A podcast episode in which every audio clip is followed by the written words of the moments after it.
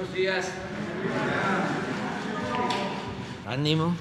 Bueno, pues como lo venimos haciendo desde hace bastante tiempo, los martes informamos sobre el pulso de la salud. Eh, es importante tomar en cuenta que al bajar la intensidad de los contagios por COVID, afortunadamente, hemos eh, retomado el plan inicial anterior al COVID de consolidar el sistema de salud pública del país para que los que no tienen seguridad social, que es más de la mitad de la población, puedan contar con atención médica, medicamentos, gratuitos. Vamos a levantar y ya iniciamos el proceso, el sistema de salud pública que estaba en el suelo. Y eh, por eso eh, los martes ya se van a tratar los dos temas. Como eh, asunto central, lo que tiene que ver con la construcción de este sistema IMSS Bienestar, que ya se aplica casi al 100%, como va a funcionar en todo el país el año próximo, en los estados de Nayarit, de Colima y de Tlaxcala. Pero eh, ese modelo es el que va a irse ampliando. ahora lo va a explicar Zoé Robledo, director de Seguro social, con todos los inconvenientes, obstáculos, sobre todo la falta de médicos y de especialistas por el daño que causó, el terrible daño causado por la política económica neoliberal privatizadora que se impuso durante más de tres décadas. Y por eso no se formaron los médicos en el país y actualmente hay un déficit, un faltante de médicos y sobre todo de especialistas. Este es como uno de los frutos podridos de la política neoliberal neoporfirista, de pillaje, de corrupción antipopular, entreguista, que predominó durante 36 años. Entonces estamos eh, revirtiendo todo ese atraso y como hay voluntad y tenemos convicciones y la gente quiere la transformación, se está avanzando, a pesar de que todavía la banda de malhechores que causó tanto daño al país se sigue oponiendo a que las cosas mejoren pero la transformación va abriéndose paso, enfrentando todos los obstáculos y vamos bien. Entonces, eh, Zoe va a hablar sobre esto y de todas formas, el doctor Hugo López Gatel va a seguir informando sobre la pandemia. Eh, terminando ellos, vamos a eh, establecer un enlace con Laura Velázquez, que está en Sabinas, en el rescate de los 10 mineros. Seguimos trabajando, ella nos va a informar. Todos los días vamos a tener este informe. Eh, podríamos incluso empezar con Laura y luego lo de salud. Si ya estás, Laura. Te escuchamos. gracias, presidente. Muy buen día. Buen día para todos y para todas, señor presidente. Continuamos en la mina de Pinabete, en Sabinas, Coahuila. Eh, seguimos eh, trabajando, señor, de manera ininterrumpida. Estamos cumpliendo 303 horas de trabajo coordinado de trabajo en equipo que hemos llegado a conformar aquí en, en la mina de Pinabete. Informa a ustedes que la capacidad de bombeo de las 13 bombas instaladas es de 437 litros por segundo. El volumen estimado de agua desalojada de la presa Pinabete desde el pasado 3 de agosto es de 295 mil metros cúbicos. Eh, del análisis de los niveles registrados en las últimas horas, se concluye que se ha estabilizado el crecimiento de los tirantes al interior de los pozos.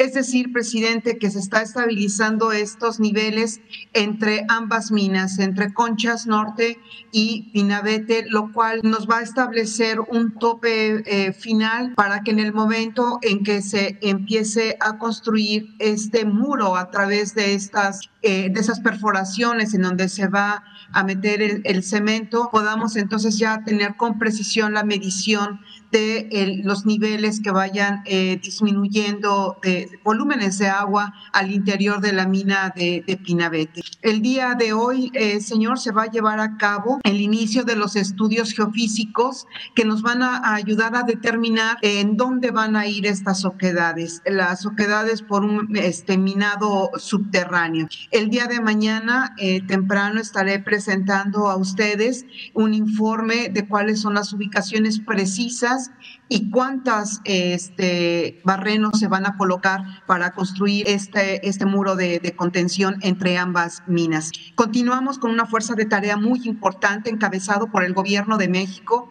En, en efecto, quienes nos respaldan somos todos, todos un gran equipo, pero los efectivos militares, señores, son muy importantes. Son 248 elementos de la Secretaría de la Defensa Nacional con el plan de N3, quienes están están siendo un respaldo muy importante para esta misión. Evidentemente la Guardia Nacional, todos los mineros voluntarios, que muchos de ellos son familiares de los mineros que vamos a, rescatar, espero que muy pronto, y las diversas eh, dependencias de todos, eh, del gobierno de México, del gobierno del Estado, eh, del, del gobierno municipal, todos trabajando. Asimismo, con una representación muy importante del sector público, privado y social eh, señor presidente, eh, tenemos, eh, como ya lo repetí, de 13 bombas que están trabajando de una manera permanente las 24 horas. Seis de estas bombas están ubicadas en los pozos y siete se encuentran en los barrenos. Tenemos la información eh, de todos los niveles, incluso de metano, los cuales siempre están a la baja. Afortunadamente no tenemos ningún riesgo al respecto. Y los niveles en este momento en el pozo 2 de la mina Pinabete es de 39 metros, en el pozo 3 de 41.68 metros y en el pozo 4 de 38.8 eh, metros. E, esta es eh, los niveles en los que han eh, subido los niveles del agua y que esperamos que muy pronto con esta, estos barrenos en, que se van a construir para ingresar el cemento se vaya vaya disminuyendo lo más pronto posible. Por último, señor presidente, informa usted que a través de la Secretaría de Relaciones Exteriores, a través directamente del canciller Marcelo Ebrard, estaremos contactando a dos empresas extranjeras. Una está ubicada en Alemania y otra en Estados Unidos. Platicaremos el día de hoy con ellos para saber quién es la que nos puede aportar la mejor opinión, la más amplia, tomando en cuenta las condiciones de nuestra mina. Eh, son dos empresas que eh, nos darán una opinión para eh, determinar las acciones con mayor precisión. Eh, esta es una solicitud permanente por parte de las familias con quienes estamos de manera permanente con ellos. Eh, platicamos, nos acercamos, estamos atendiendo sus necesidades básicas para que la estancia en la mina Pinabete y la espera pues sea un, poco más eh, tranquila. Estamos con ellos, presidente, no los dejamos. Son muy importantes para nosotros. Esta misión, por un lado, es evidentemente el rescate de nuestros mineros, pero por otro también es tener un respeto y cariño muy especial a los familiares. Vamos a continuar trabajando, señor presidente, lo mantengo informado a usted y a la población de todas nuestras acciones. Muchas gracias, eh, Laura, muchas gracias. Y mañana eh, nos vuelves a informar a todos y en el transcurso del día, como siempre lo hacemos, estamos eh, acordando asuntos. Gracias. Gracias, presidente, a sus órdenes. Ahora sí, soy. Con su permiso, señor presidente, muy buenos días a todas y a todos. Como todos los martes, presentamos el Plan de Salud para el Bienestar y, e iniciamos con la segunda Jornada Nacional de Reclutamiento y Contratación de Médicos Especialistas, como lo ha dicho el presidente López Obrador, este es quizá el déficit estructural más grande que tiene el sistema de salud, no haber formado los suficientes médicos, no haber tenido las plazas y los presupuestos suficientes para los médicos que necesitaba el propio sistema. Esta segunda jornada de reclutamiento que incorpora las necesidades de todas las instituciones de salud eh, y de atención médica en nuestro país, eh, que se lanzó el 21 de julio pasado, apenas ha tenido un avance de 598 médicos especialistas registrados para 10.495 plazas vacantes que se han ofrecido, es decir, solamente el 5.7%. 20%. Y aquí se integran todas las instituciones, están también tanto los institutos nacionales, Pemex, el ISTE, el IMSS en su régimen ordinario y eh, INSABI e IMSS Bienestar como las dos eh, instituciones para atención a personas sin seguridad eh, social. Esta convocatoria va a estar vigente hasta el domingo 21 de agosto, es decir, durante este mes, y posteriormente cada institución seguirá haciendo sus procesos de reclutamiento y contratación de manera independiente para que nosotros demos paso a una tercera convocatoria, si podemos pasar a la, siguiente, enfocada eh, en las, eh, las, necesidades que tiene el sistema para el plan de salud de, eh, para el bienestar en los estados, en los 16 estados que han manifestado su intención y su interés de que este programa llegue a sus, a sus entidades. Se trata de una necesidad de 4.838 médicos especialistas, específicamente en atención médica para personas que no cuentan con seguridad social en estas 15 entidades, Baja California Sur, Campeche, Ciudad de México, Colima, Durango, Guerrero, Michoacán, Morelos, Nayarit, Oaxaca, San Luis Potosí, Sonora, Sinaloa, Tlaxcala, Veracruz y Zacatecas. Como lo podemos ver aquí, eh, cómo se distribuyen por estado, el estado de Veracruz es el que tiene la mayor necesidad de médicos especialistas con 1.318, lo sigue Michoacán con 569, Guerrero con 472 y Oaxaca con 360. Esta eh, nueva eh, etapa o esta tercera convocatoria la vamos a dar a conocer el próximo martes con todas sus, sus características. Mientras tanto, pues seguimos invitando a, los médicos, médicas especialistas del país a ingresar a médicosespecialistas.gov.mx para conocer en dónde sigue habiendo vacantes y oferta para ellas y ellos en todas las instituciones. Eh, además de estas convocatorias, si podemos pasar a la siguiente, se cuenta con el programa eh, eh, que, firmamos con servicios médicos cubanos del Ministerio de Salud del Gobierno de Cuba y a partir del 11 de agosto 55 especialistas se incorporaron ya a los hospitales de Colima y 60 a hospitales de Nayarit. en promedio estos profesionales cuentan con más de 20 años de experiencia en Nayarit se integraron 20 internistas, 19 pediatras, 5 ginecólogos, 14 cirujanos generales y otros dos especialistas de otras especialidades. Además, eh, en el caso de Colima se integraron 12 pediatras, 11 internistas, 10 cirujanos generales, 5 radiólogos, 2 ginecólogos y 15 de otras especialidades como eh, nefrología. Ellos están en los hospitales de, eh, que ahora son de IMSS Bienestar, que atienden a la población sin seguridad social, en muchos casos en municipios muy lejanos y de alto nivel de, pobreza. Eh, si podemos pasar a la siguiente para ver los avances generales, en el caso de Nayarit, ya con operación el programa en el 100% de las unidades, tanto de primer como de segundo nivel, se trata de 12 hospitales, tres unidades de especialidades médicas, la UNEM de cancerología, de hemodiálisis y de cirugía ambulatoria y 245 centros de salud. En personal ya estamos con un avance con la incorporación de los médicos cubanos del 77% de cobertura y respecto a la basificación, la regularización de todas las categorías, esto ya incluye médicas, médicos generales, enfermeras, enfermeros y otro personal eh, paramédico, 909 trabajadores ya iniciaron su proceso de basificación, de los cuales 587 ya tienen una, una base después de muchos años de haber estado esperando. La capacitación de todo el personal está al 100, tanto en primer como en segundo nivel, y en términos de infraestructura y acciones de dignificación de espacios, se está ejerciendo un presupuesto de 237 millones de pesos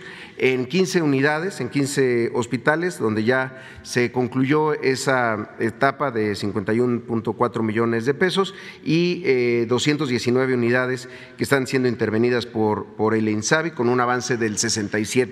37%. Estuvimos también la semana pasada con el gobernador Miguel Ángel Navarro, con el doctor Hugo López Gatel, revisando los avances del Hospital Materno de Tepic, que está en construcción desde hace ya mucho tiempo y que eh, vamos a poner en operación este mismo año. Si podemos, eh, bueno, y respecto al abasto de, de, recetas, tenemos un, 50, un 92% eh, y ya todos los hospitales y las unidades con el sistema de administración de, de insumos.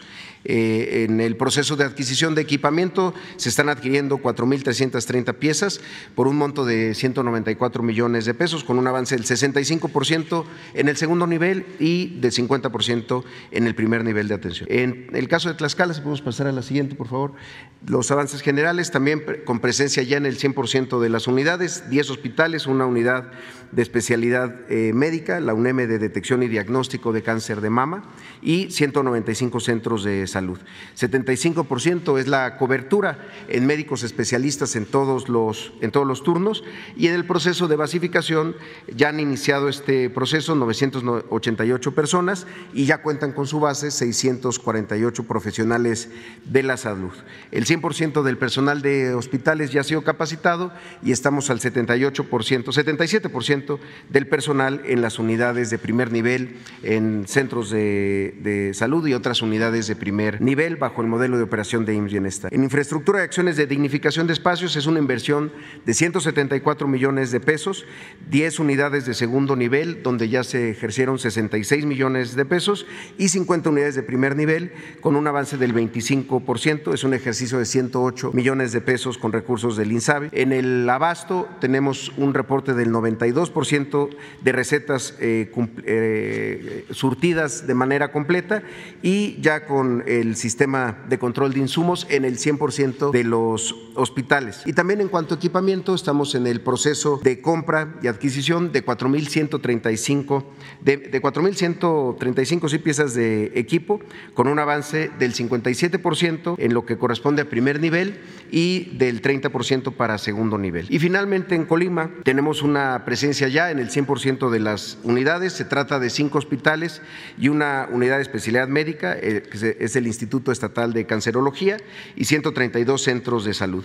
Aquí una muy buena noticia en términos de especialistas con la incorporación de los médicos cubanos, pasamos de 255 a 310 especialistas de una necesidad de 319, es decir, ya en Colima para todos los turnos solamente nos faltan nueve médicas y médicos especialistas, es decir, ya estamos al 97% de la cobertura, quizá Colima es el primer estado del país para los eh, sistemas estatales de atención a personas sin seguridad social que cuentan ya con eh, un número tan cercano al 100% de, cobertura de médicos especialistas.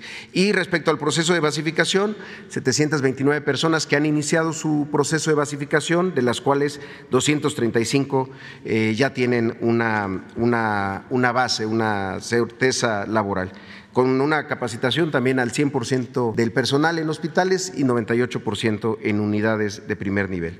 Respecto a la infraestructura y las acciones de dignificación de espacios, se está ejerciendo un presupuesto de 153 millones de pesos en cinco unidades de segundo nivel, que ya está al 99% ese de avance, y 68% de unidades de primer nivel con un avance del 25%. El eh, abasto, el nivel de surtimiento de recetas completas en Colima es del 90 ciento y en cuanto a equipamiento estamos en el proceso de adquisición de 3.606 piezas de equipamiento médico con un eh, avance del 17% en primer nivel y 17.5% de avance en el segundo nivel de atención. Sería todo por mi cuenta, señor presidente. Muchas gracias. Con su permiso, presidente. Buenos días, estimados hoy. Muy buenos días, tengan todas y todos ustedes. Comentamos sobre el curso de la pandemia de COVID en México. Eh, completamos ya cinco semanas de esta reducción continua y, eh, como hemos estado diciendo, eh, se espera que siga, siga disminuyendo hasta llegar a los niveles mínimos que en algún momento tuvimos. Desde luego hay que tener presente que la epidemia de COVID es una epidemia que sigue activa en forma asincrónica en todo el mundo y que eventualmente algunas predicciones indican que conforme se vaya estableciendo en una fase temporal relacionada con la estación fría, pudiera entrar en un ciclo ya en los distintos países del mundo, en donde predomine en el invierno y se reduzca en verano. Es la predicción que tenemos desde el inicio y eh, pudiera ser que empecemos a encontrar ese patrón también en México.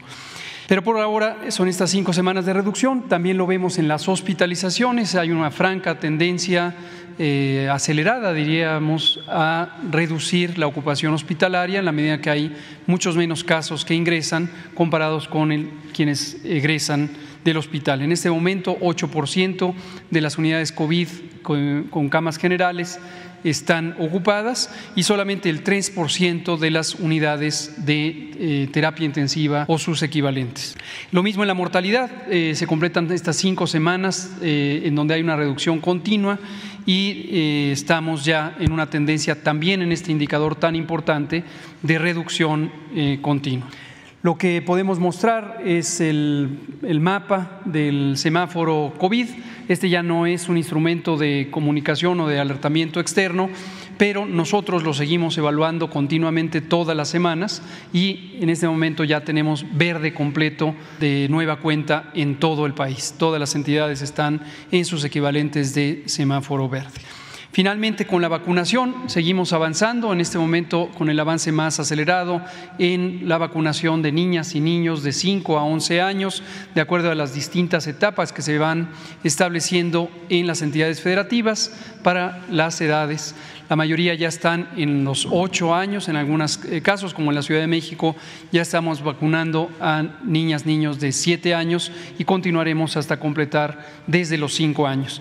Tenemos 40% de eh, cobertura en este grupo de edad y los otros eh, grupos completan un 81% general, como se ve en el cuadro verde del lado izquierdo, para toda la población elegible para ser vacunada. Y los refuerzos eh, continúan avanzando, casi no se ve la repercusión en el porcentaje, pero sigue aumentando. Prácticamente estamos llegando ya a 57 millones de personas que han recibido su refuerzo. Esto es todo, presidente. No tenemos eh, pendientes. Bueno, lo que definimos es eh, tres hombres y tres mujeres.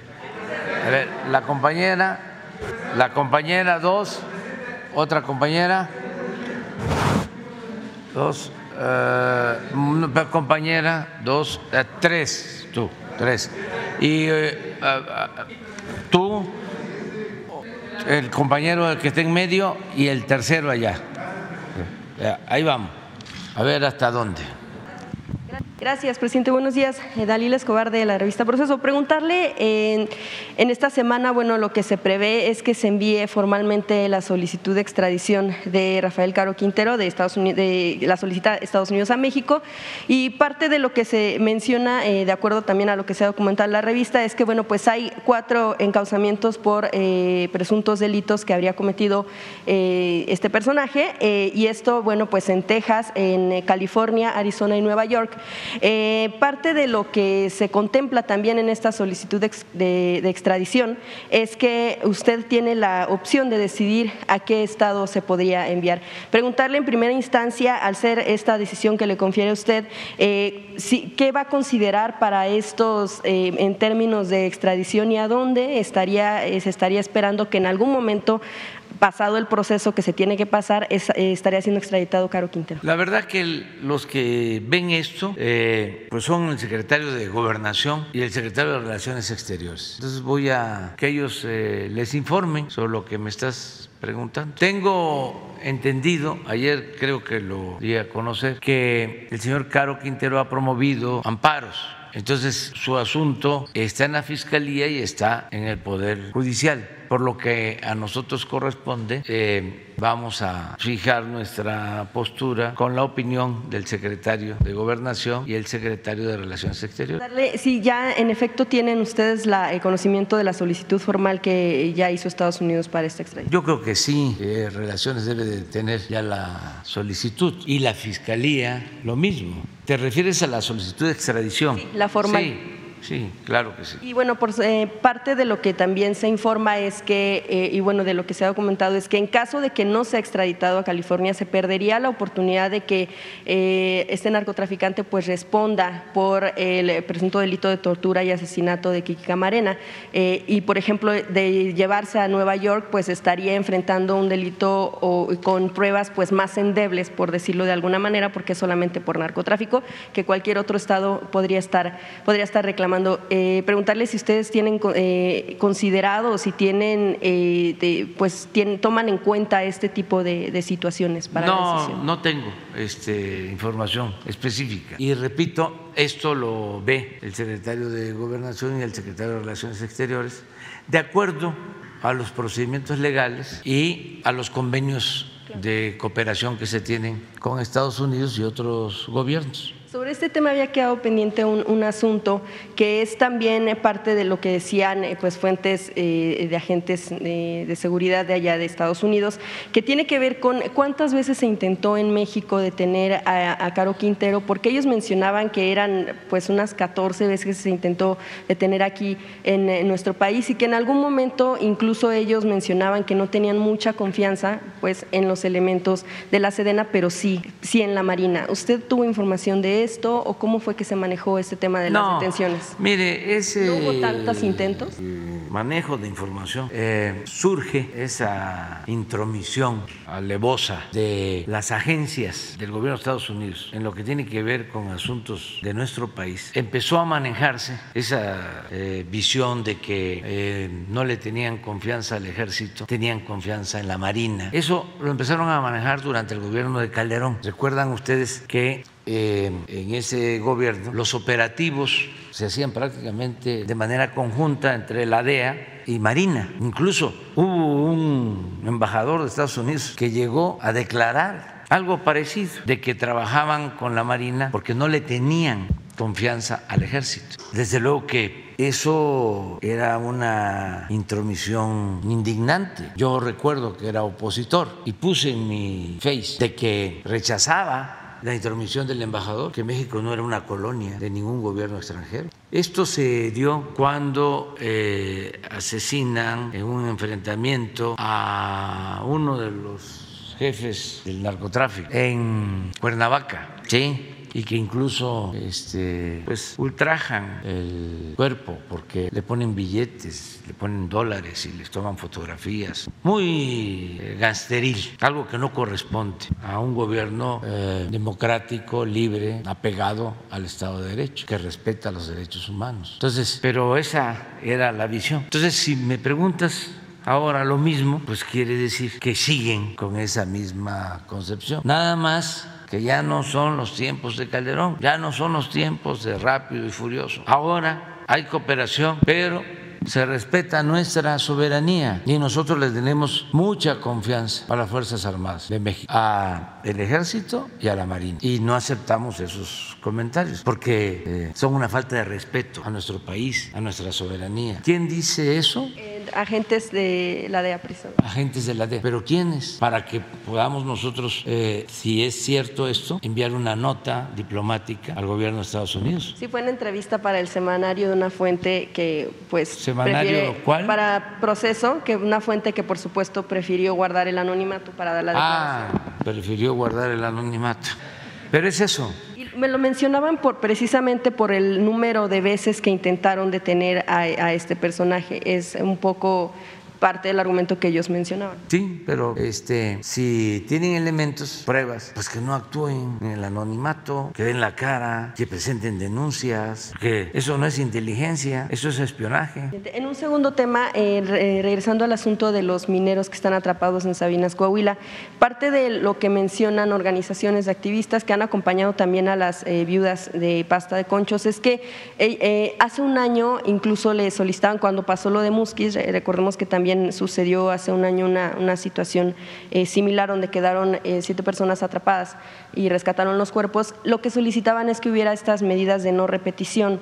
Eh, un año después se, repite esta situación. Lo que yo quisiera preguntarle, ya se ha hablado sí del tema, pero en torno a lo que ha mm, manejado la Secretaría del Trabajo con estas inspecciones, en torno a, por ejemplo, este pozo en el Pinabete, que solamente se atendían estas inspecciones si es que se, se presentaban denuncias. Naturalmente, pues no se presentaron dichas denuncias porque pues los, los mineros necesitan trabajo y pues son personas que tienen que muchas veces aceptar estas condiciones porque los salarios en la región pues son muy bajos en las, en las maquiladoras y encuentran en, en, la minería pues un salario un tanto más alto que tampoco lo es tanto porque son como 150 pesos por cada tonelada que, que pueden sacar al día y muchos de ellos extienden los horarios y por supuesto el riesgo de trabajar bajo estas, bajo estas minas. Preguntarle de estas medidas de no repetición, ¿qué, qué fue lo que falló? Porque a final de cuentas lo que menciona, por ejemplo, la organización Familia Pasta de Conchos es que eh, se repitió este hecho y que, este riesgo está latente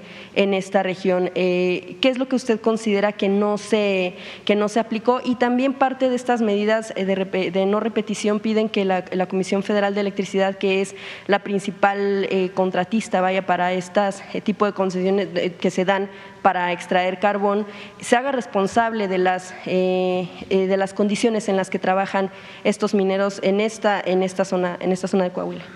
Pues está haciendo la investigación la Fiscalía y se debe de evitar que ocurran estos accidentes lamentables y lo estamos haciendo. Yo creo que la medida más importante del gobierno que encabezo es el no permitir que se sigan entregando concesiones. Eso hace la diferencia. Es que em, los medios de información en general y proceso también no eh, se ocuparon en su momento de lo que eh, podríamos eh, llamar el derroche de concesiones mineras, la forma en que entregaron millones de hectáreas para la explotación minera. Esta mina fue concesionada por Fox y si estamos viendo lo que sucedió en sentido estricto, no se debió entregar la concesión, porque ¿cómo se entrega una concesión junto a una mina cancelada, inundada? con una superficie enorme. Entonces, eh, la Fiscalía tiene que hacer la investigación sobre estos lamentables hechos y eh, nosotros continuar con la política de no seguir entregando concesiones. No hemos entregado una sola concesión y en los gobiernos neoliberales 120 millones de hectáreas concesionadas para la minería. Es más, la Secretaría del Trabajo la manejaban los mineros, pero las empresas mineras, no los trabajadores. A esos extremos se llegó, por eso estos lamentables accidentes. Algunos de los mineros mencionan que eh, si bien eh, se ha terminado en, muchos sectores eh, productivos el tema del outsourcing, en el tema minero se sigue manejando como una especie de, pues contratan eh, para tener carbón, pues, pero no se hacen responsables. En este caso, bueno, han mencionado a la CFE, pero también a las acereras, eh, que no se hacen responsables de las condiciones en las que trabajan eh, estos, estos mineros que ya están bajo las concesiones que usted menciona. Sí, las empresas y también eh, los casicazgos políticos. Yo aquí les eh, informé de que el dueño de la principal eh, planta minera de esa región, que tiene no sé si 10 o 20 aviones de lujos, de lujo, se los prestaba al gobernador de Coahuila. O sea, había un contubernio y no dudo de que lo siga habiendo. Eso por un lado. Por otro lado, esos mismos casicazgos eh, se han opuesto a que los eh, trabajadores mineros se protejan y puedan sindicalizarse. Los amenazan. No pueden entrar los sindicatos. Nada más los autorizados por los que tienen control político y económico en la región. Entonces todo esto tiene que ir cambiando. Eh, y no olvidemos, porque a lo mejor sirve esto para proceso, no hay texto sin contexto. ¿Qué pasó? con pasta de concho, 65 mineros enterrados durante el gobierno de Fox. Los dejaron ahí ¿Cuánto tiempo los familiares luchando? Pasó el gobierno de Calderón, el de Peña. Nosotros hicimos el compromiso, estamos cumpliendo. Se está trabajando para entregar los cuerpos a los familiares y se les atendió con indemnización y se está cumpliendo con ellos. No somos iguales. Entonces, es lo mismo ahora. Vamos a estar todo el tiempo hasta rescatar a los mineros. Pero, eh, porque aprovecho la oportunidad para decir de que ya este, andan sopiloteando. Van a haber elecciones en Coahuila, entonces van a querer, porque eso es lo peor todavía, la falta de escrúpulos morales. Ellos son parte del régimen de corrupción que lleva a estas desgracias y todavía, de manera oportunista, trafican con el dolor de la gente, sacan raja política. Fue lo que hicieron cuando el incendio de la guardería ABC. Lo mismo, como se presentó esta desgracia antes de las elecciones, con los medios culparon a quienes este, les convenía y así eh, impusieron a un gobernador o sea, valiéndose de la tragedia. Por eso le digo a la gente de Coahuila de que no se deje manipular. No hace falta que yo les recomiende mucho sobre esto porque ellos están muy conscientes, muy despiertos. Ya la gente eh, está muy avispada, pero no está de más hablarles de que ahí van a llegar y manejan los medios de información, no solo los nacionales, ¿eh? casi todos los regionales, porque una cantidad considerable del presupuesto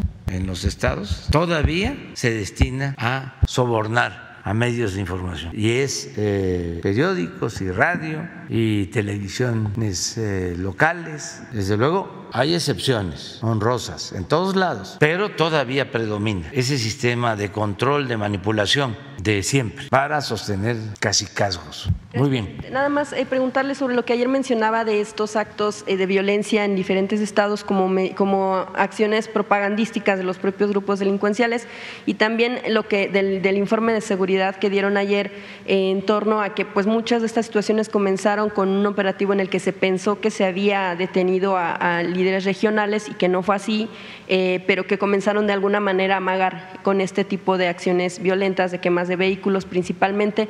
Preguntarle hasta qué, hasta qué punto el gobierno em, está analizando poder hacer detenciones a líderes de grupos criminales sin que esto represente el amago por parte de los mismos con este tipo de acciones o con eh, ya eh, agresiones directas a la, a la población, a la sociedad civil. Ya se han detenido a muchos de los que participaron en estos actos. Ayer se llevó a cabo una detención de quienes participaron en Tijuana. Fueron eh, detenidos en Sinaloa, entre Mochis y Culiacán, dos, tres dirigentes y al parecer de los jefes. ¿Cuántos? Seis. Y se va a continuar con las detenciones. Y eh, desde luego que hubo propaganda de parte de eh, estos grupos, la quema de los vehículos, de los oxos, y hubo propaganda también de la derecha, del conservadurismo. Ayer decía yo de que no se puede hablar de que fue una acción concertada, pero los extremos se tocan. No hay elementos para decir que fue algo concertado, pero de que hicieron propaganda tanto los grupos de la delincuencia como el bloque conservador, de eso no tengo duda. Nada más es cosa de ver los medios, ayer los vimos, para darnos cuenta. Y las redes. Yo aparezco en un meme comiéndome unos tamalitos de chipilín y este y hay detrás de mí un incendio, fuego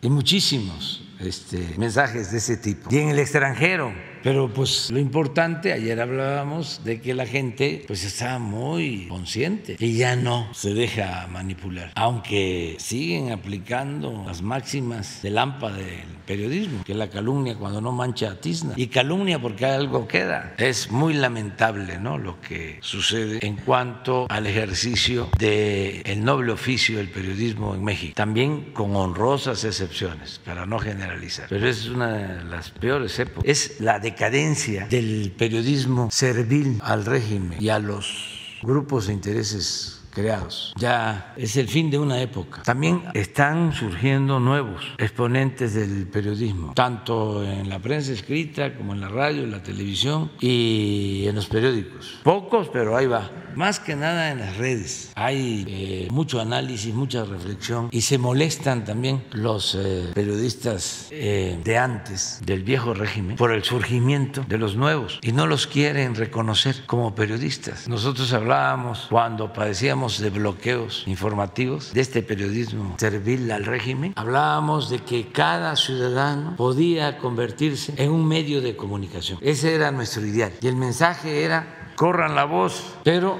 además de entregar casa por casa el periódico Regeneración, que ayudó muchísimo. Llegamos a entregar 10 millones de periódicos en todo el país, con la organización de la gente. Por eso, este es un movimiento de millones de mexicanos. Todo esto lo hemos logrado, entre todos y desde abajo. Imagínense, 10 millones de periódicos. Hay héroes anónimos de este movimiento en todos los pueblos que llegaba el periódico y su contribución era esa, ir casa por casa a entregar. Y ya la gente sabía. Y hasta cuando lo encontraban le decían, ¿y el periódico? ¿Cuándo llega? Bueno, así eh, logramos romper el cerco informativo. Y me acuerdo que se hacían encuestas y ya Regeneración aparecía como el medio más leído por eh, la forma en que se distribuía. Claro, para eso eh, se necesita de una organización ciudadana y de convicciones, de gente con mística, consciente, que está defendiendo una causa. Y luego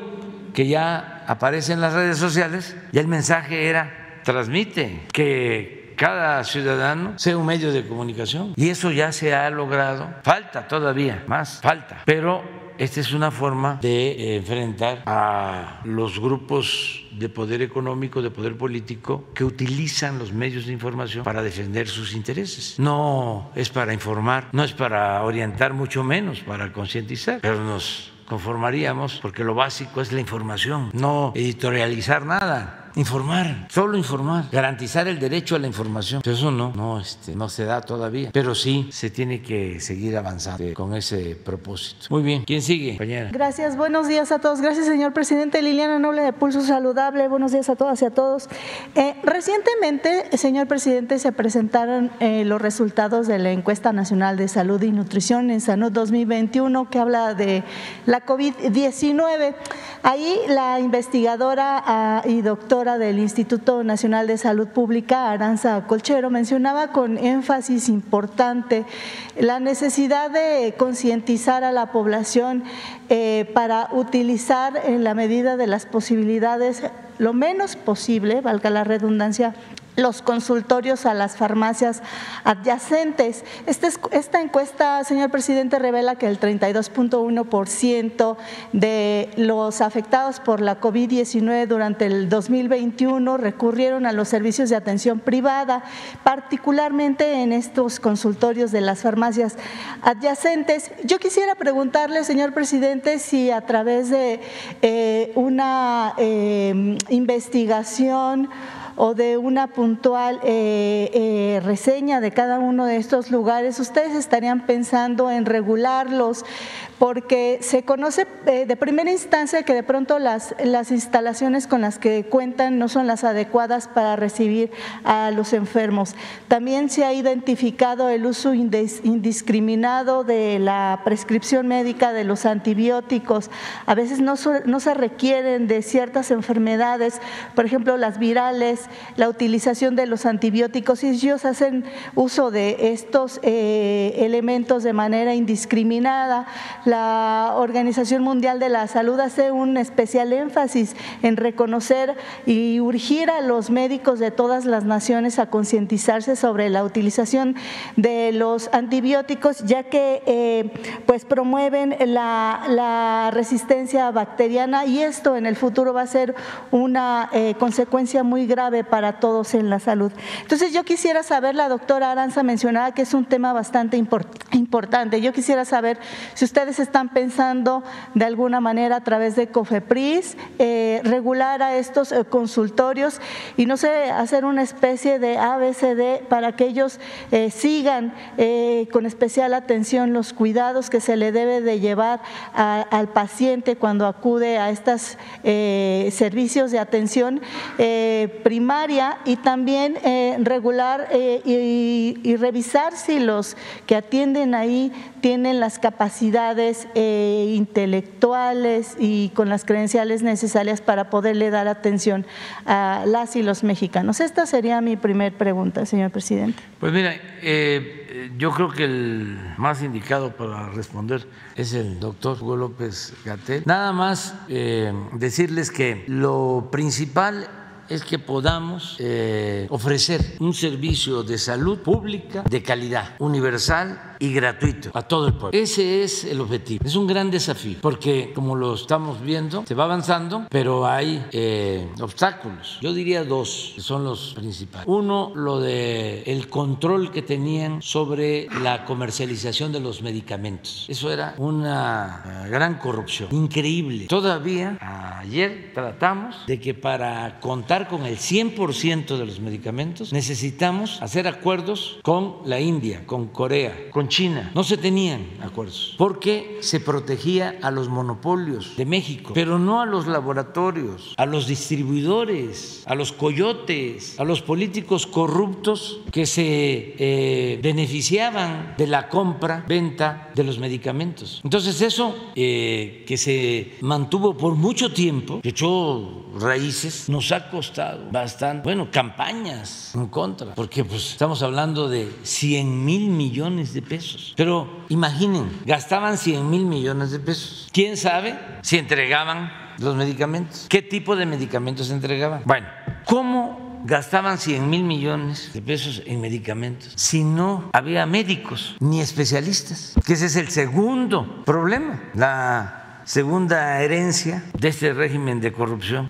que prevalecía. ¿Qué nos pueden decir los rectores, los secretarios de salud ante esto? Imagínense, a ver por qué no pones lo de los especialistas, a ver si eh, internalizamos y que nos den una explicación del por qué se están ofreciendo 10.495 plazas a especialistas y solo se han registrado 598, el 5%, 5.7%. Imagínense cómo estaban y siguen estando, porque apenas estamos eh, iniciando con la transformación en el sistema de salud. Imagínense cuántos hospitales sin pediatras, pero además Miren, estos son los hospitales de las zonas más pobres, donde viven los marginados. Marginados, aclaro, del bienestar, no del desarrollo, porque ellos siempre contribuyen al desarrollo. Son marginados de los beneficios del desarrollo. 35 de 1471, 1451. Miren la diferencia porque todo tiene su razón de ser. Estos son estatales,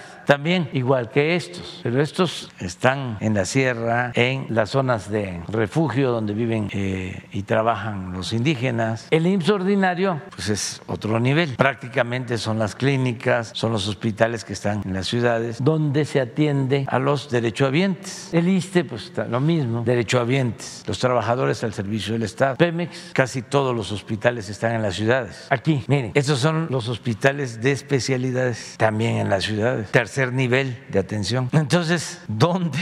tenemos más todavía. Y este es el sistema que queremos aplicar, este es el modelo. Estas son eh, las dificultades. Repito, dos, lo de medicamentos y lo de médicos y especialistas. Hay otros eh, desafíos, pero esos los estamos enfrentando. Eso no eh, implica nada imposible o estructural o un problema más eh, complejo. Por ejemplo, la rehabilitación de centros de salud, de hospitales, eso ya lo estamos haciendo. El equipamiento, eso se está haciendo. Otro asunto, dejaron a miles de trabajadores eh, por contrato y eventuales, algunos con 10, 15, 20 años, y los estamos basificando, pero ya estamos llegando al acuerdo. Otro asunto, el que los estados y los sindicatos y el propio personal de salud aceptara la federalización y se está logrando, se están portando. Los trabajadores lo aceptan porque es garantía de que van a tener sus bases, van a mejorar en cuanto a ingresos, prestaciones. Eh, los gobiernos de los estados, pues porque ya no pueden mantener un sistema de salud decadente y ya no se puede lo que sucedía con el llamado seguro popular, que ni era seguro ni era popular, era una gran tranza. Se mandaban los dineros de la federación a los estados y se desviaban los fondos, se usaban en otras cosas. Entonces ya la gente eso no lo acepta, no lo permite. Entonces los estados, además gobernadores, mujeres y hombres conscientes, están aceptando la federalización. Y eh, aquí aprovecho también para agradecerle a los dirigentes sindicales, porque todo este sistema tiene que ver con sindicatos de salud, del ISTE, del seguro, y todos están ayudando. Los dos problemas estructurales mayores es el abasto de medicinas, que ahí vamos y vamos a llegar al 100, y el más difícil de todos, la falta de médicos y de especialistas. Por eso le agradecemos mucho al hermano pueblo de Cuba, a su gobierno, y por eso resulta irracional, absurdo, el que se cuestione de que vengan médicos especialistas cubanos a solidarizarse con nosotros, porque necesitamos curar a nuestro pueblo. Y vamos a buscar médicos de otros países, pero vamos a tener al 100 todo el sistema de salud pública para población abierta, es decir, para los que no tienen seguridad social. Y como lo mencionó aquí Zoé, eh, 24 horas, 7 días a la semana, porque lo que todavía prevalece es que hay un turno, cuando mucho, no hay dos, no hay tres, no hay médicos los fines de semana, no se puede uno enfermar el fin de semana. Y en equipo lo mismo, por ejemplo, para hacer una intervención, eh, un cateterismo a un infartado, no hay en Tlaxcala eh, atención para eh, hacer eh, esta atención, este intervencionismo. Hay en Puebla, pero no hay en Tlaxcala. Pero ni público ni privado. Entonces, ¿cuál es el propósito? que tengamos en todos lados estas especialidades y que empecemos con lo preventivo, que al que padezca de un infarto, se le inyecte la medicina adecuada para quitarle coágulos, y eh, que alcance en una ambulancia a llegar a una clínica especializada y se le salve la vida. Me dio muchísimo gusto ir a Colima y ya eh, la hemodiálisis es algo que duele muchísimo, que hay personas que requieren dos tratamientos hasta por semana y los cobraban. ¿Por qué no explicas eso? ¿Y qué se está haciendo ahora?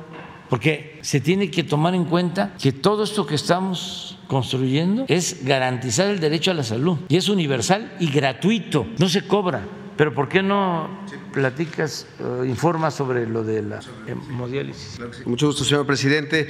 Sí, en el caso de, Colima, y es lo que estamos haciendo en, todos los lugares, los servicios de, de hemodiálisis, las sesiones de hemodiálisis, esta terapia que sustituye la función eh, renal, eh, se cobraban ah, alrededor de 700 pesos por sesión. Eh, algunas personas, como lo ha dicho el presidente, requieren dos sesiones, incluso en algunos casos hasta tres sesiones a la semana. Y ese era un gasto de bolsillo directo para, para, los, para, los usuarios del sistema. Lo que se estableció fue sustituir por completo. Muchos de estos eh, servicios están completamente subrogados, pero además con este cobro. Lo que se hizo fue sustituirlo, eh, tener más, más eh, capacidad, más sillones, más máquinas de, de hemodiálisis, pero uno de los elementos que nos permitió que hoy en Colima y en todos los estados de la transición ya no se cobre nada, es que la, la norma mexicana que existía para este, para este tipo de, de terapia establecía la obligación por parte de las instituciones de tener un nefrólogo en cada turno, en cada, en cada sala de, de hemodiálisis. Eh, si bien los nefrólogos son claves para determinar los tratamientos y para el seguimiento, no necesariamente se tiene que tener eh, el nefrólogo ahí. Hay muchos médicos de otras especialidades, incluso médicos generales o enfermeras, enfermeros especializados que lo pueden hacer. Desde el año pasado empezamos a trabajar con la Secretaría de Salud, con COFEPRIS, una norma que además se establecido los propios eh, oferentes de los servicios de parte de lo privado y eso nos permitió no solamente crecer en el, en el número de espacios, sino que también se pueda crecer en el número de turnos para que sean más personas las que puedan acceder. Hoy no se cobra ni un solo peso. Si hacemos el cálculo, había personas que llegaban a erogar 7 mil pesos eh, y en algunos casos que tenían que ir de otros lados, de otros municipios a la ciudad de Colima para, para atenderse. Entonces, eso nos está permitiendo atender a todos de manera gratuita y además de manera mucho más oportuna. Uno de los primeros efectos que ocurrió es que mucho más gente se empezó a acercar. Había una suerte de resignación en la lógica de que pues si iban a, a la institución pública les iban a cobrar, entonces pues ya simplemente buscaban alguna otra forma de atenderse o, eh, dejaban de recibir la, atención. Entonces son de los mecanismos que estamos implementando para, retomar la rectoría del Estado y además para hacer público y gratuito lo que se había empezado a privatizar. Gracias, presidente. Con mucho gusto. Gracias, Liliana Noble de Pulso Saludable. La pregunta, efectivamente, como señala el presidente, en realidad es eh, parte de un tema mucho más profundo, más allá del tema de los consultorios adyacentes a las farmacias, pero comentaré brevemente de ambas cosas. Eh, primero sobre los consultorios adyacentes. Eh, en los últimos aproximadamente ocho años a diez años se empezaron a establecer este tipo de unidades de atención médica, consultorios, eh, pegados a la farmacia, eh, adyacentes a farmacias. No en cualquier farmacia, sino en un conjunto de farmacias de cadena o farmacias corporativas, que son empresas muy lucrativas que tienen presencia en casi todo el territorio nacional. La idea básica con la que estos consultorios empezaron a hacer eh, fama y después a tener una clientela importante fue que tienen una resolución inmediata que aparentemente soluciona problemas de salud porque simplemente hay que pararse en el consultorio, no se necesita hacer cita y se le atiende. Entonces eso empezó a atraer a la población que le parecía inconveniente, y desde luego puede serlo, el hacer eh, filas o tener tiempos de espera en las instituciones públicas. Entonces la fórmula parecía genial, la población se, eh, fue muy entusiasta de tener esto, voy a la esquina, además hay una gran cantidad de consultorios por todos lados. ¿Quién se puede oponer a una situación así? Pero cuando se analiza esto de manera eh, puntual, se puede ver que en realidad es un gran engaño. ¿En qué sentido? Los consultorios adyacentes a la farmacia no resuelven problemas de salud eh, de mayor importancia. Quizá resuelven una pequeña gripe, un dolor de cabeza, una diarrea, un problema de salud muy eh, de corta duración que afecta a población principalmente sana.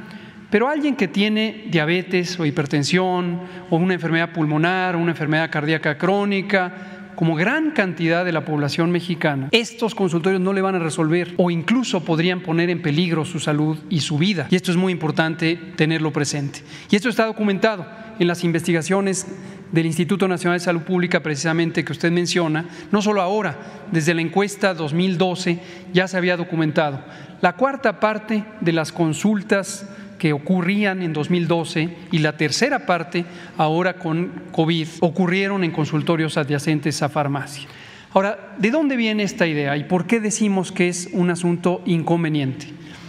Las condiciones, incluso laborales, del personal médico, médicas y médicos, en general son eh, personas jóvenes, médicas y médicos generales, que trabajan en estos consultorios, son condiciones muy precarias, hay todo un tema incluso de justicia laboral o incluso de cumplimiento de las leyes relativas a las condiciones laborales que podrían estar siendo violadas sistemáticamente en estos consultorios adyacentes a farmacia por estas corporaciones. Son contrataciones eventuales El otro día un reportero aquí cuestionaba el tema de los médicos cubanos y utilizaba una serie de consignas que han sido sembradas por grupos muy conservadores en México, también en Estados Unidos, en Miami y otros lugares, para referirse a estas condiciones laborales de los médicos cubanos lo cual es completamente falaz, como ya se comentó. Pero no se visualiza que en el propio México contemporáneo hay condiciones laborales muy precarias para el personal de salud. Contrataciones eventuales, contrataciones que no hacen antigüedad,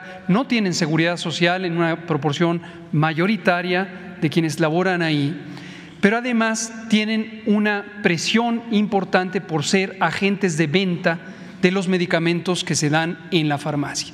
Es decir, básicamente el personal de salud, aun cuando tuviera capacidades intelectuales, desde luego los tienen, pero de formación, son recientemente graduadas y graduados, trabajan ahí, pero están bajo presión porque tienen que hacer recetas de múltiples medicamentos, porque ese es el interés principal. No es dar consulta, no es resolver un problema de salud. Algunas de esas cadenas incluso no cobran por la consulta y le llaman asesoría médica gratuita, porque no lo consideran relevante el acto médico, la deliberación diagnóstica, el razonamiento, la exploración del paciente. Para estas cadenas de farmacias lo importante es que salgan con una receta de 6, 8, 10, 15 medicamentos, la gran mayoría no indicados, no correctamente indicados. Abuso en el uso de antibióticos. En COVID vimos muy problemático el abuso de antibióticos, de esteroides que causaron muchas complicaciones o incluso la muerte de personas que fueron atendidas en estos consultorios. Ahora, de manera más profunda, ¿cuál es el origen de esto? Ya señalaba el presidente todo este proceso de desmantelamiento del sistema público de salud. Esto lleva los 36 años al menos del neoliberalismo y se está documentado. Los propios exsecretarios de salud que participaron en este proceso lo han documentado, eh, casi es una confesión de parte no hay ninguna difamación. Ellas, ellos mismos fueron parte de un proyecto diseñado para desmantelar lo público. Esto empezó en el sexenio de Miguel de la Madrid, el secretario de entonces era el doctor Guillermo Soberón Acevedo, que ha sido muy influyente en el mundo médico, ex rector de la UNAM también, en paz descanse, murió hace un año, y él formuló, incluso teóricamente, el proceso de desmantelamiento de lo público para sustituirlo por lo privado. Siguieron, por supuesto, los correspondientes secretarios de salud de Salinas, de Cedillo, de Fox, de Calderón, de Peña Nieto. La idea básica porque esto no fue un invento mexicano, esto fue un invento de los eh, sistemas financieros globales, el Banco Mundial, el Banco Interamericano de Desarrollo, el Fondo Monetario Internacional, y se aplicó en una gran cantidad de países del mundo, destacadamente en América Latina, incluyendo el Chile de Pinochet y varios otros países, Colombia, con los gobiernos de derecha que se tenían hasta hace muy pocas eh, semanas, y que el modelo era desmantelar lo público. ¿Por qué razón?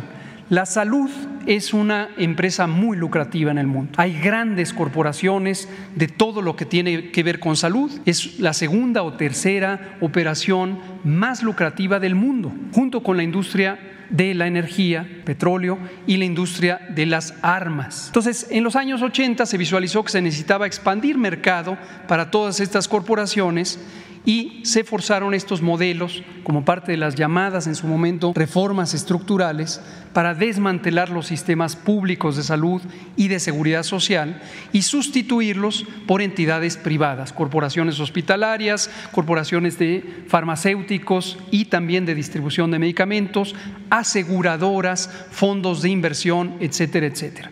El Seguro Popular en su momento es la expresión mexicana del modelo que fue impuesto por estos eh, organismos financieros internacionales. Y básicamente la apuesta fue que el sector privado iba a ser capaz de proveer servicios de salud para la población, pero al sector privado, en el caso mexicano es clarísimo, incluso más dramático aún que en otros países, no le interesó invertir en la salud de la población. Lo que le interesó es ocupar estos nichos de oportunidad financiera, de dinero, para hacer negocios oportunistas con algunos servicios accesorios, servicios de laboratorio, servicios eh, de consultas eh, externas, Y empezó todo este modelo de subrogación de servicios, es decir, el sector público, en vez de dar los servicios y tener al personal, tener las instalaciones, tener los insumos y el equipamiento, subcontrataba. Subcontrataba a veces a empresas en el caso mexicano también un signo característico es la gran corrupción, empresas surgidas de la nada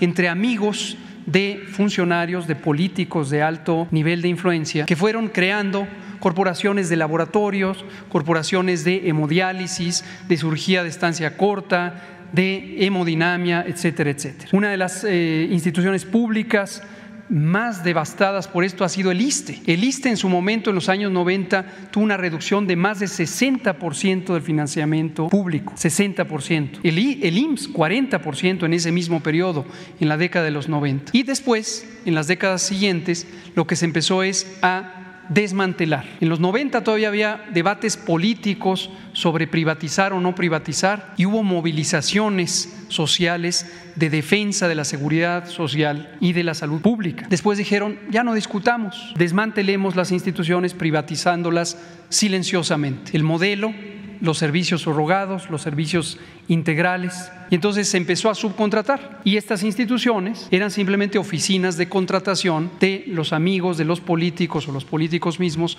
que en su momento se fueron adueñando de todas estas corporaciones. Ahora, el tema de regular es importante.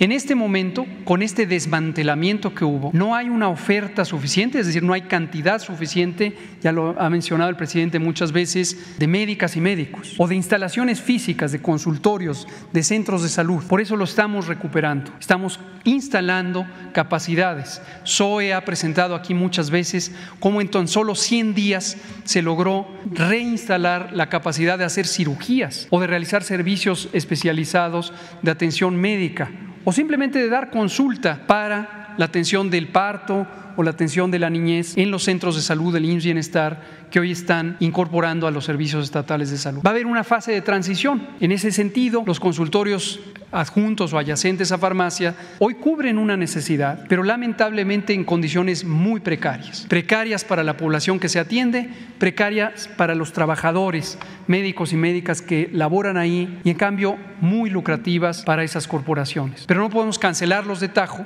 lo deseable es que no existan, lo deseable es que no existan, en la medida en que el sistema público garantice la gratuidad, la universalidad, todo mundo tenga acceso y, desde luego, que la calidad sea atractiva para el pueblo. Entonces, ese es el planteamiento, pero es muy probable que esa fase de transición implique regular de manera más estricta. Parte de la corrupción, parte del desmantelamiento fue el uso discrecional de las agencias de regulación, en el caso nuestro COFEPRIS, para dar permisos a diestra y siniestra y permitir estas operaciones que son de muy baja calidad. Gracias. Gracias. Eh, señor presidente, y en una segunda pregunta, aquí, eh, igual en esta encuesta nacional de salud y nutrición en Salud 2021, el doctor Eduardo Lascano, el director general del Instituto Nacional de Salud Pública, hacía referencia a las enfermedades crónico-degenerativas, las no transmisibles, la diabetes mellitus, obesidad, eh, hipertensión, eh, como las enfermedades que más mortalidad eh, causan en nuestro país. Yo quisiera conocer, le preguntaba hace aproximadamente un año, año y medio sobre este tema, señor presidente, yo quisiera saber si adicional al etiquetado frontal, a esta materia de salud que se ha adicionado en el plan de estudios de los pequeños y algunas otras acciones que han hecho sumatorias para bajar los niveles de incidencia y sobre todo la prevalencia de estas enfermedades, si usted está considerando en estos últimos dos años de su gobierno adicionar alguna estrategia nueva para eh, reducir de una manera más eh, eficiente sin pensar que lo que han hecho no ha servido o que sume para eh, beneficiar a las y los mexicanos y concientizarnos de la importancia que merecen estos temas de salud, que son, ustedes los expertos, los médicos lo han mencionado, son las enfermedades que se pueden eh, evitar con actividades sencillas y que no son tan costosas. Gracias. Sí, eh, parte del nuevo sistema de salud contempla eh, actividades preventivas con ese propósito. Por ejemplo, ya en el sistema IMSS Bienestar ya hay en todos los hospitales un psicólogo, una psicóloga eh, o un especialista para eh, tratar a los jóvenes. Y hasta hace poco eran cuatro acciones. Era eh, cómo evitar los embarazos no deseados. lo segundo era rechazar la violencia. Lo tercero era no caer en las drogas. Y lo cuarto, lo que tiene que ver con la alimentación, no consumir productos chatarra, buscar una alimentación nutritiva, eh, sana. Y ahora se agregó lo de eh, enfermedades eh, mentales, porque es algo que existe y no tenía mucha atención. hay muchos problemas psicológicos, mentales, y ya se está atendiendo. Son cinco este, acciones que ya se están atendiendo en los nuevos hospitales, en el sistema que se está aplicando. Y vamos a continuar con las campañas de orientación nutricional y con las campañas de eh, eh, rechazo a las drogas, en el caso de los jóvenes, de las campañas permanentes del gobierno, esas dos se mantienen y vamos a seguir trabajando. En eh, la idea, en el concepto de que lo mejor es prevenir, hay que agregar a este grupo de cinco actividades, el deporte, la movilidad, el hacer ejercicio, pero sí es muy importante la medicina preventiva y la educación para la salud y vamos a seguir trabajando en eso. Y finalmente, señor presidente, usted mencionó un dato, eh, todo el tiempo nos lo ha hecho saber, eh, eh, este tema que había de la corrupción con la adquisición de los medicamentos, ahora se está solventando de una manera lenta porque somos un país muy complejo con prácticamente 32 diferentes secretarías de salud.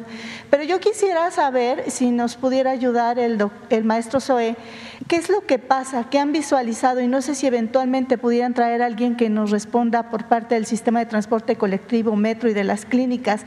Llegan los medicamentos a través de las compras consolidadas, eso es evidente, sí está ocurriendo. Cuando llegan a las unidades hospitalarias también está pasando, pero cuando se tienen que administrar o se tienen que dar estos medicamentos de la farmacia, de la institución, al derechohabiente, ahí hay una pérdida importante de estos insumos. Los pacientes se quejan de llegar a estas farmacias, sobre todo en las clínicas del metro, y no hay medicamentos, pero la, he hecho varias preguntas, investigaciones al respecto y nos dicen es que sí están llegando los medicamentos, pero el usuario final no lo tiene. ¿Ahí qué es lo que está pasando y qué se está haciendo al respecto? Gracias. Eh, se está trabajando bien, sí, son eh, tramos igual que hay que ir este, venciendo. La distribución, bueno, la adquisición de las medicinas, ahí hay un problema. Luego, la distribución, eran empresas también que hacían su agosto con la distribución. Eh, lo tercero, la última milla, o sea, del centro de distribuidor al centro de salud o al hospital. Y luego el manejo de los medicamentos al interior del centro de salud y de los hospitales para el paciente. A ver, bueno, como lo acaba de mencionar el presidente, para que tengamos una receta que se cumple completa en una farmacia, y aquí la parte de que sea completa es importante porque una receta que tiene dos o tres eh, medicamentos, pero solo se entrega uno o, dos y falta uno, pues no está satisfecha. Y, como lo dijo el presidente, son varios tramos de control. Hay una primera parte que tiene que ver con el cumplimiento de los contratos. Eh, eh, con la compra que hizo Insabi, muchas empresas, muchos laboratorios que cumplen a cabalidad, otros no, y eso es importante señalarlo, y se tienen que imponer las, las sanciones, rescisiones de contrato, multas, penalizaciones y en algunos casos este, denuncia. Y, y creo que es importante también aclararlo, hay algunas empresas que no necesariamente cumplen, porque quizá cuando hicieron el proceso de licitación ofertaron algo que no iban a poder eh, cumplir. Y ahí también pues llamamos a esa responsabilidad por parte de los, de los laboratorios. Después de, cuando las empresas eh, cumplen bien con su contrato, como se acaba de señalar, se hace una eh, concentración en los almacenes centrales de las diferentes instituciones y en los estados, en almacenes estatales. Y de ahí eh, hacia las eh, unidades, ya sea hospitales o, las unidades de primer nivel, que son las que están más dispersas, las que son más, más pequeñas, ese tramo de la última milla también muchas veces puede ser eh, uno de los espacios o cuellos de botella.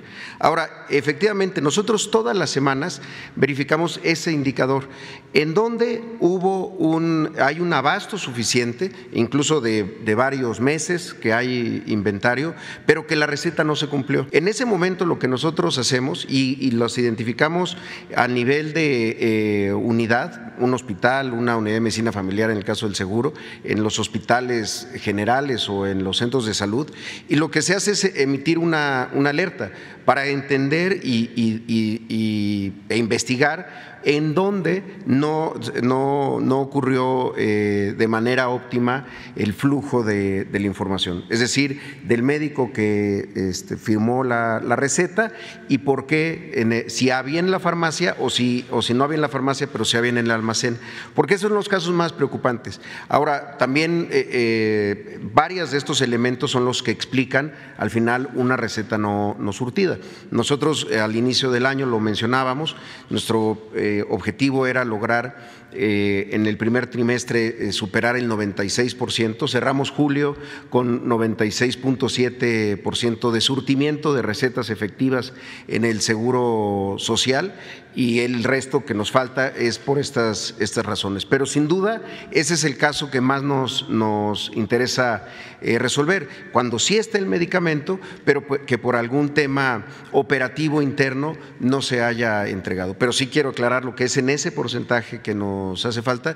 En algunos casos, también decirlo, tiene que ver con estos incumplimientos de contratos. Gracias, señor presidente. ¿Quién sigue? Mara Rivera, de Enfoque Noticias. Presidente, buenos días. Eh, yo quisiera preguntarle respecto a los retos que tiene pues Leti Ramírez al frente de la SEP, que va a ser el regreso a clases de 500 mil niños y adolescentes. ¿Qué más retos vería usted eh, y, cómo se acompañaría en esta nueva eh, situación que va a enfrentar la SEP, considerando que también en los recortes que ha habido, pues ha sido una de las dependencias que, que también ha sufrido mucho ajustes presupuestales?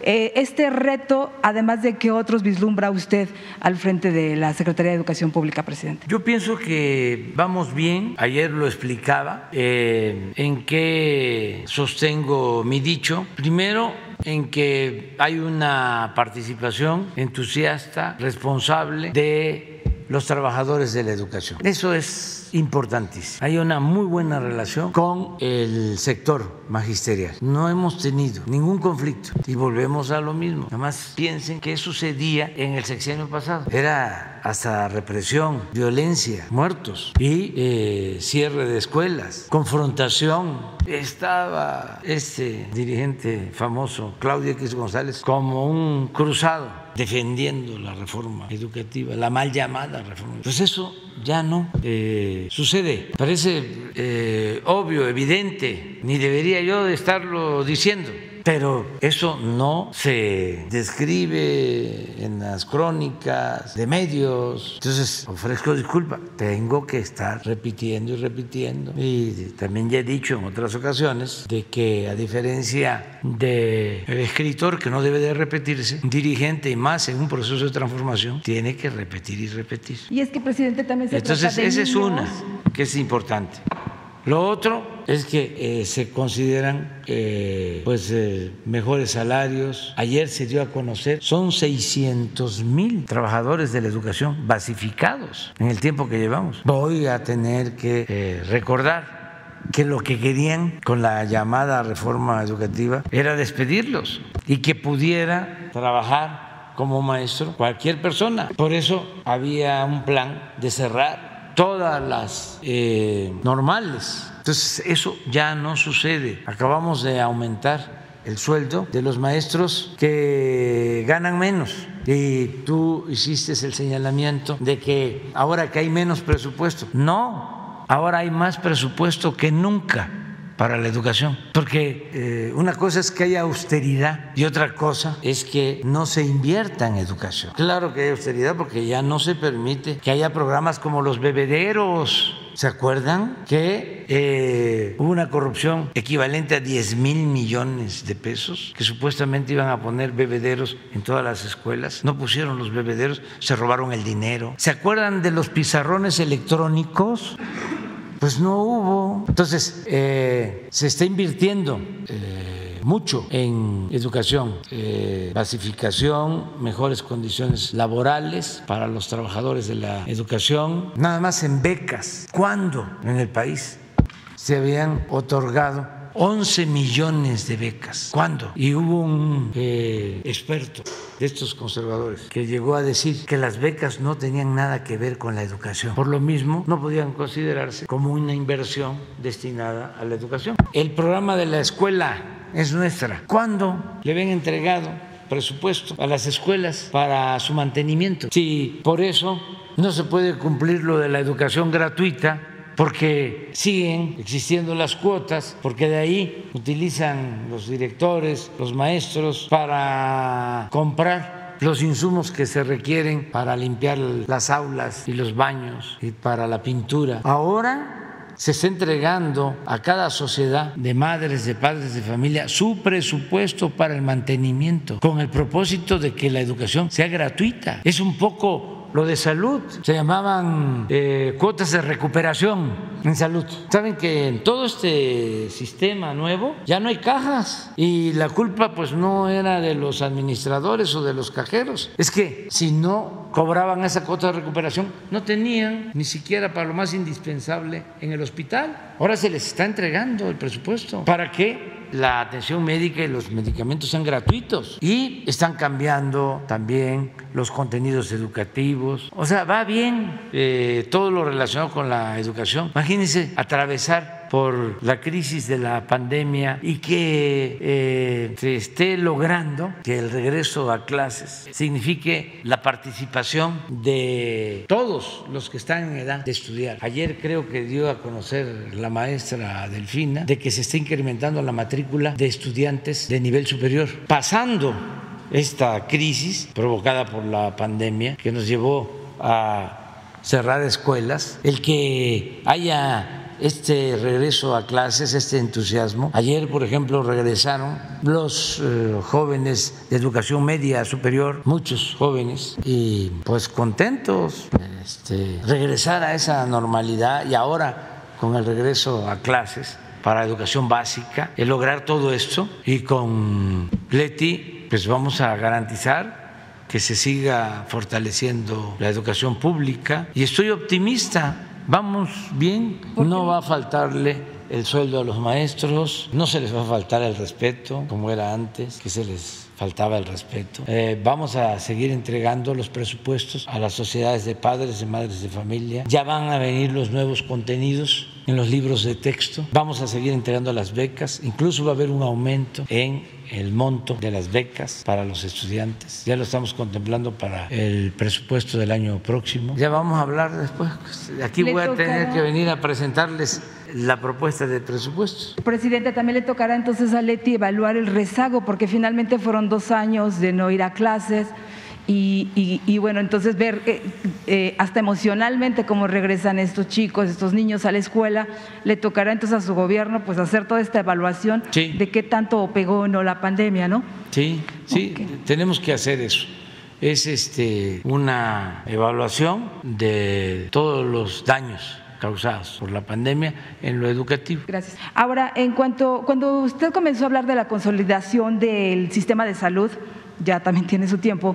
Usted hablaba, presidente, de 326 hospitales que iban a analizarse el proyecto, sus proyectos para pues terminarlos porque en muchas ocasiones estaban inconclusos. En aquel entonces se hablaba de una inversión de 8 mil millones de pesos.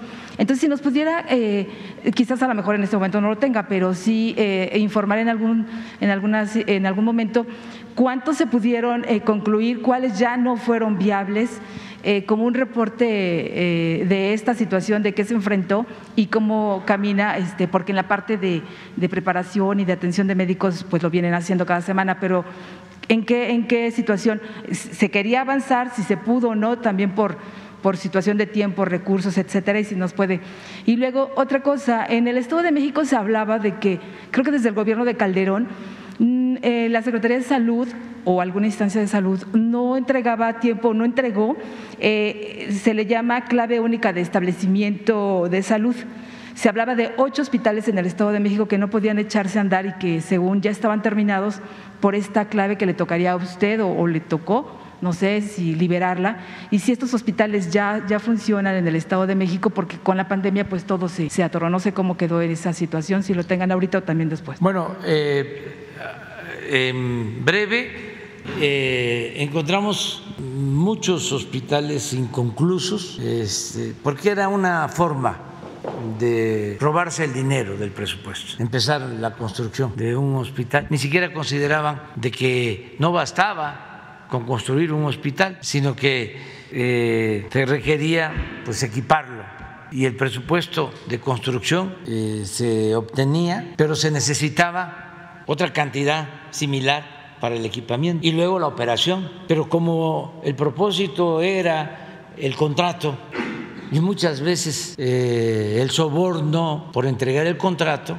pues ahí quedaba sin terminar la obra. De todo el gobierno, yo creo que fue en el sector salud donde encontramos más obras inconclusas, cientos de eh, hospitales, eh, de centros de salud y hospitales, por todos lados, por todos lados, por esa situación. Y con la pandemia, porque el plan original era esto que estamos haciendo. Yo incluso hasta hice una gira entrando al gobierno por 80 hospitales del INS Bienestar porque ya traíamos esta idea. Sin embargo, viene la pandemia y tenemos que actuar con urgencia y terminamos de construir y de equipar muchos de esos hospitales. No tengo el dato exacto, pero deben de haberse terminado como 100 que utilizamos para la pandemia. Recuerdo, por ejemplo, un hospital en Oaxaca, recuerdo un hospital en Cuernavaca, que ya estaba incluso el ISTE, este, aquí mismo en Iztapalapa, eh, en Tlahuatotro, o sea, varios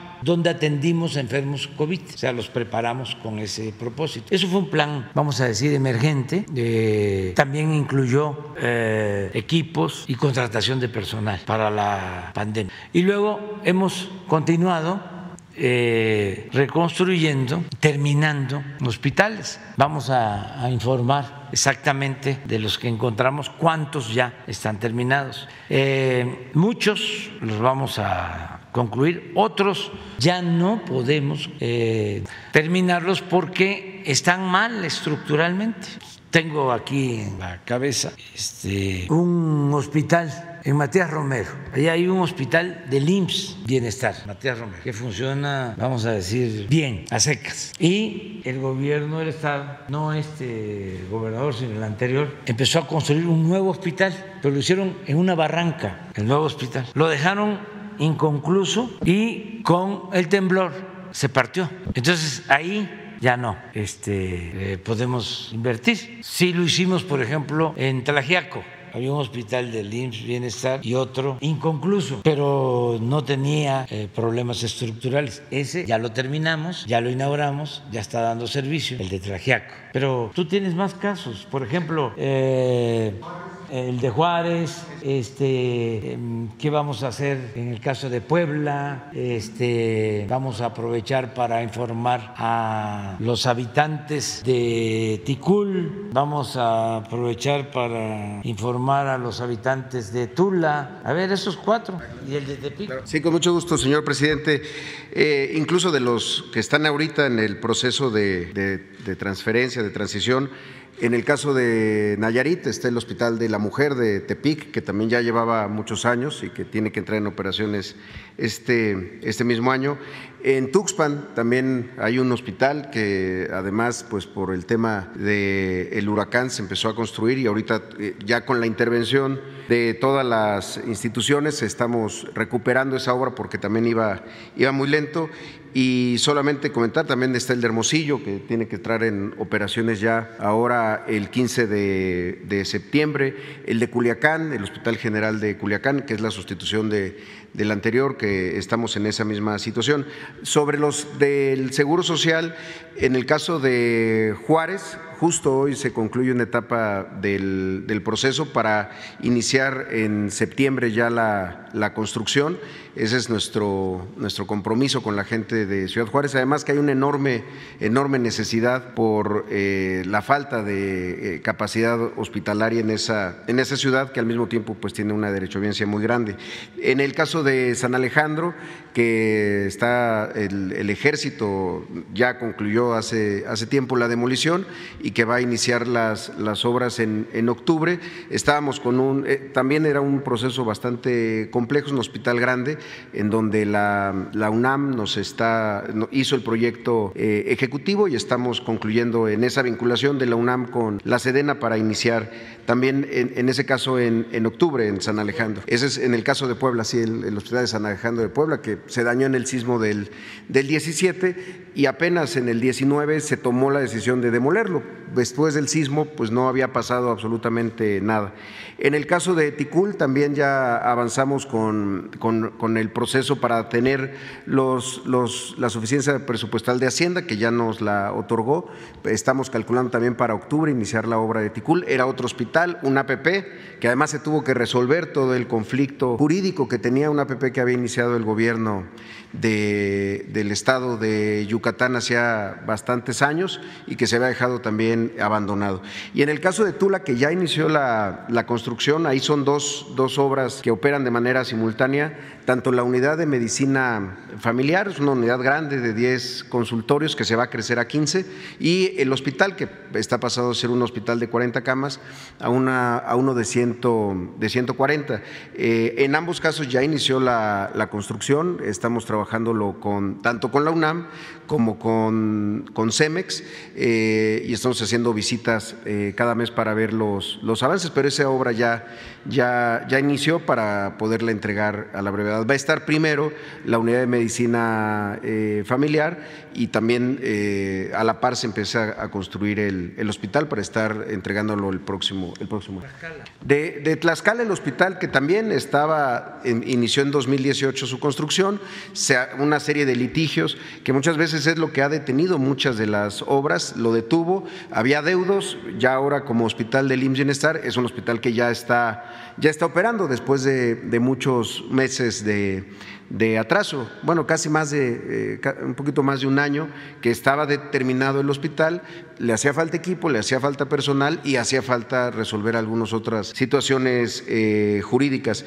Y eh, bueno, y el caso de Tlajiaco, que ya ha comentado el, el, señor presidente, que es un hospital que tenía un récord, cinco veces, este, al parecer se había inaugurado, pero nunca había entrado en funcionamiento, lo que se hizo fue la sustitución del hospital del IMSS Bienestar, que es el que está operando, pero además se amplió es uno de los hospitales de Bienestar de los originales, digamos, que tiene las, las especialidades eh, básicas, la eh, pediatría, ginecología, eh, cirugía, medicina interna, pero también tiene los servicios de trauma y ortopedia y también otorrino, laringología, entonces y, oftalmología también son tres especialidades distintas y que hoy ya está operando a partir de que se, se, concretaron algunas obras de vialidades y demás. Pero bueno, es de incluso se, se inauguró, recuerdo, el 21 de marzo del 2020 este, allá en Tlajiaco y desde entonces está en operación. Y el hospital anterior está operando actualmente, son tanto, eh, se, se, utiliza para toda esa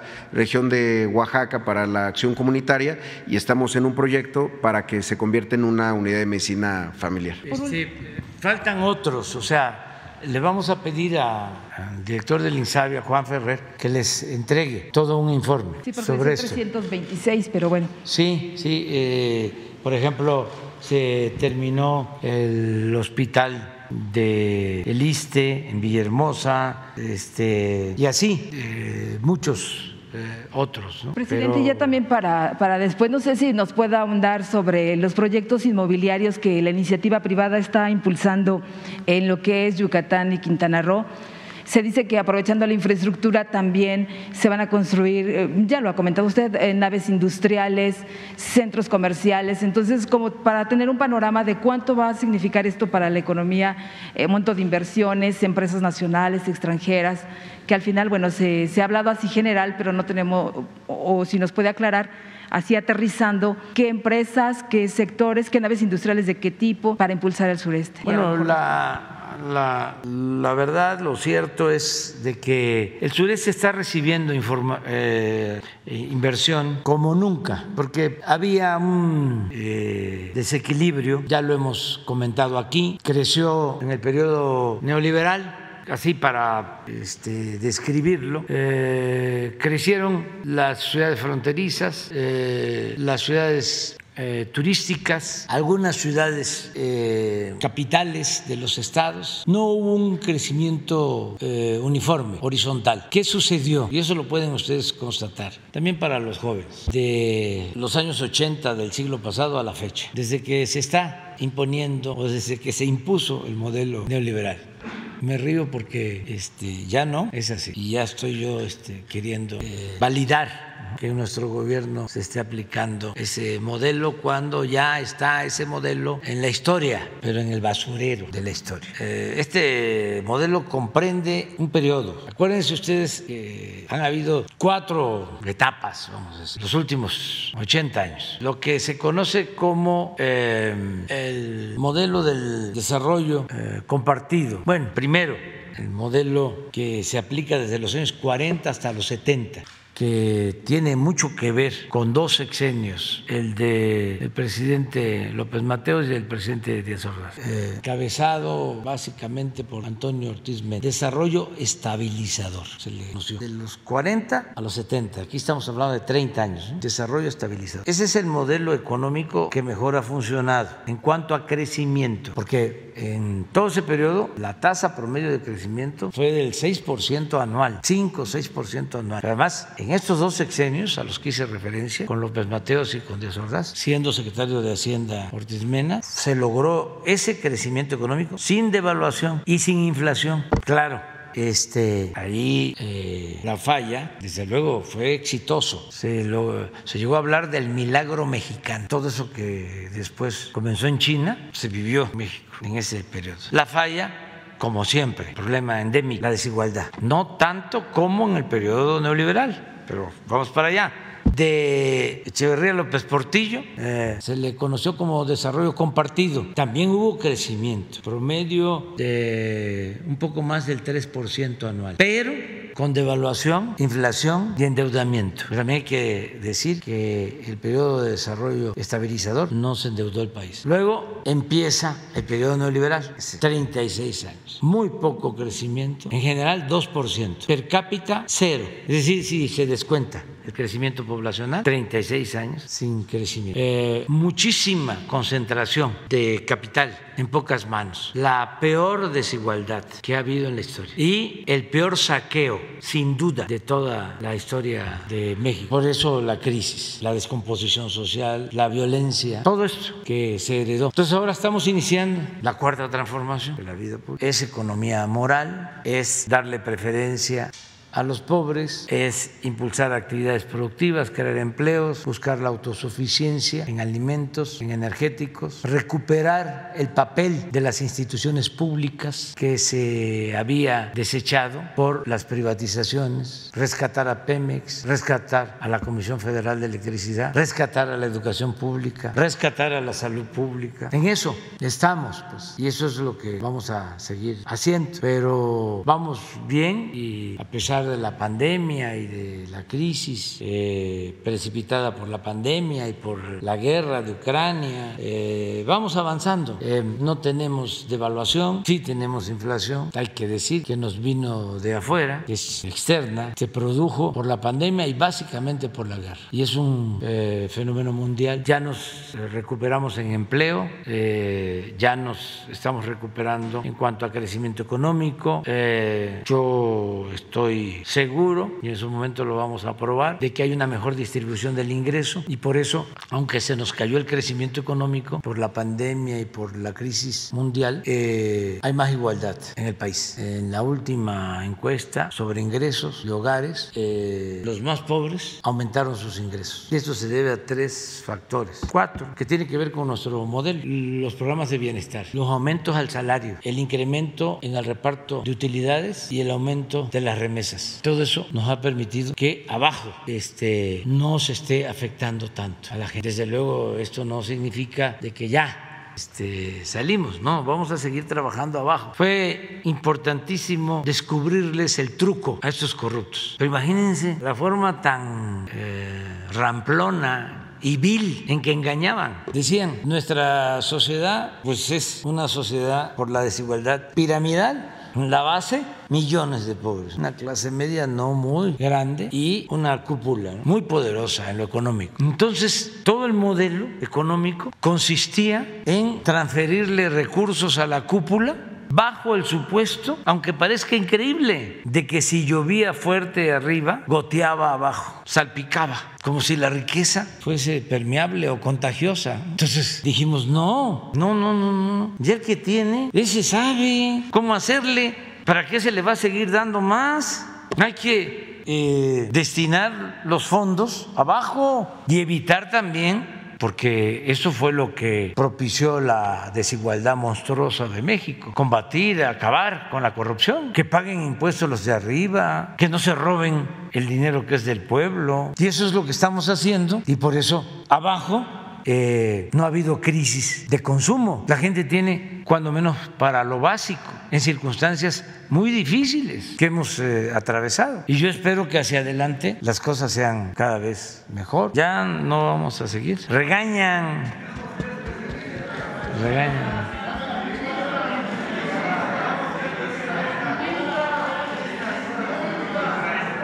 Entonces ya los que se quedaron, se quedaron.